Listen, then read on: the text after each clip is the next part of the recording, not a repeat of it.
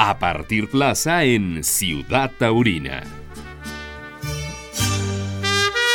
Las ferias de México en la Ciudad Taurina. Platicando con Manuel Rocha el Rifao, que bueno, afortunadamente para mí tuve la oportunidad pues de verlo para, de verlo novillero, de verlo matador, de verlo regresar en una, en una segunda fase, de verlo haber sufrido un golpazo que también, bueno, pues eh, le, sufrió durante más de un año. Y bueno, pues sorpresivamente, porque lo traía guardado en su, en su propio corazón y en su caja de sentimientos, en un lugarcito muy humilde, un, un, festivalito muy bonito, pues decidiste, Manuel Roche el Rifao, decir, señores, con permiso, me retiro. Y te retiras con esa dignidad, pero sobre todo con contigo mismo logrando una paz, una paz espiritual y mental. ¿Cómo estás? Bien, bien Edgar, muchas gracias, buenas noches a toda la afición. Y pues no, no triste, al contrario, creo que la vida es de tiempos. Y pues mi tiempo se acabó, como en la piñata mi tiempo se acabó. Y hay siempre prioridades que que te van exigiendo y que te van ganando el corazón para poderles dedicar más tiempo, como es la familia, los amigos. Se dio en Ciudad Taurina. Pues he decidido decir adiós a la fiesta de los toros, no por que ya no me guste, siempre será la pasión, mi apasionada eh, ilusión por querer algún día ser figura del toreo, pues la tengo que guardar, le tengo que dar prioridad a, mi vida, a familia. Y lo hice con, con, con mucho gusto, con mucho cariño, pero también con mucha dignidad.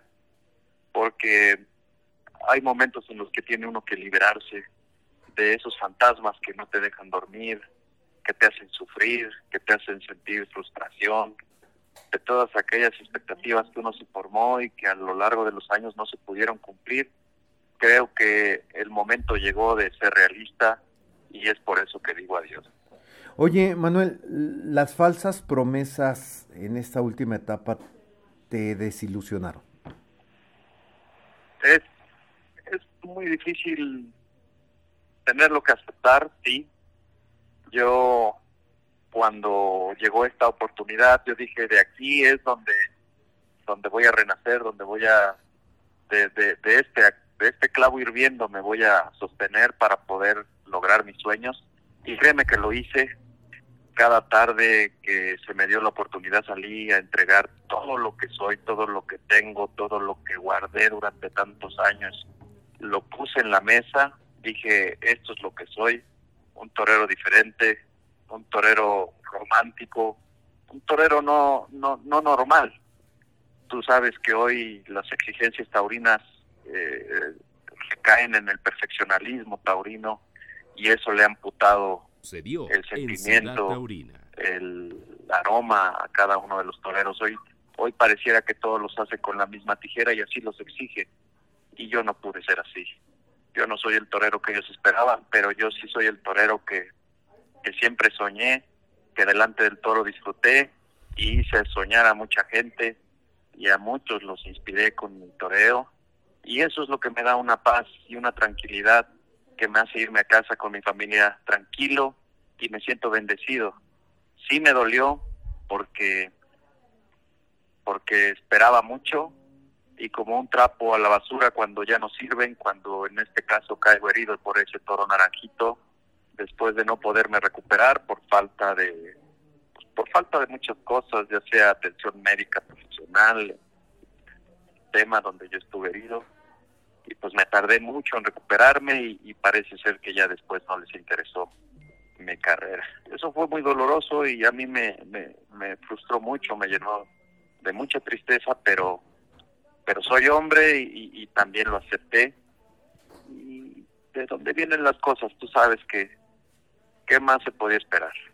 Claro. Oye, Manuel, 29 años metido en esto.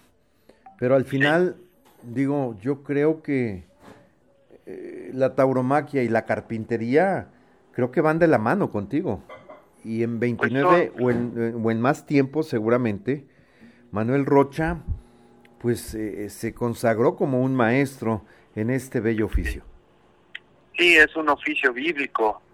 Tengo el honor de practicar el oficio que mi Señor Jesucristo aprendió de, de su padre adoptivo, San José, y me siento honrado, orgulloso de ser un carpintero y de vivir de la madera. Para mí es, un, es, es, una bendición haber aprendido este oficio de mi padre.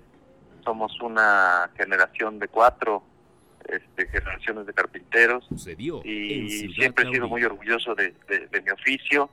Esto es lo que me da de comer realmente y siempre he defendido a capa y espada mi oficio porque no me da vergüenza. Yo estoy muy orgulloso de quien soy y también me siento orgulloso de lo que fui como torero y creo que estoy en paz. Si Dios me mandara a pedir cuentas mañana, eh, estoy en paz.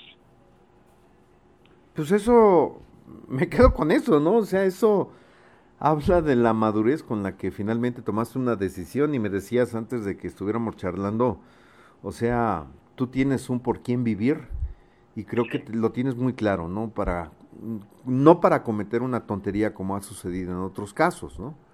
No, por supuesto que no.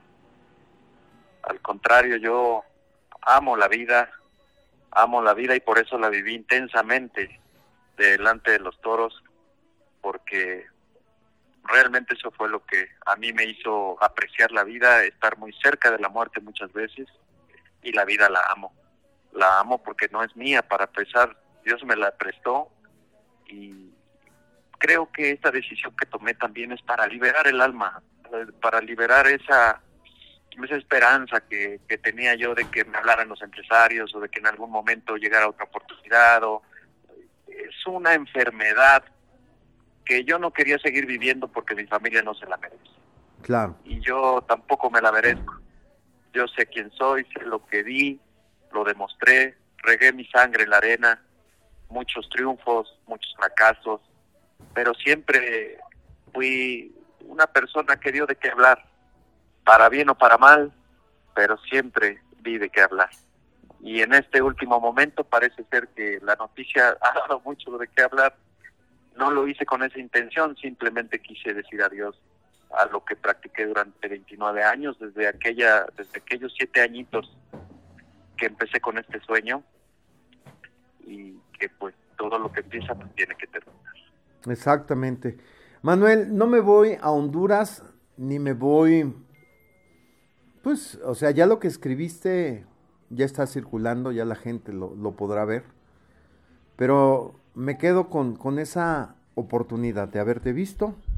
Ayer no me quisiste hablar ante mi cámara, pero hoy sí lo hacemos eh, de otro modo y de otra forma. Se dio. Pero al final de cuentas, este, digo, das la cara, y hay que quedarse con eso, ¿no?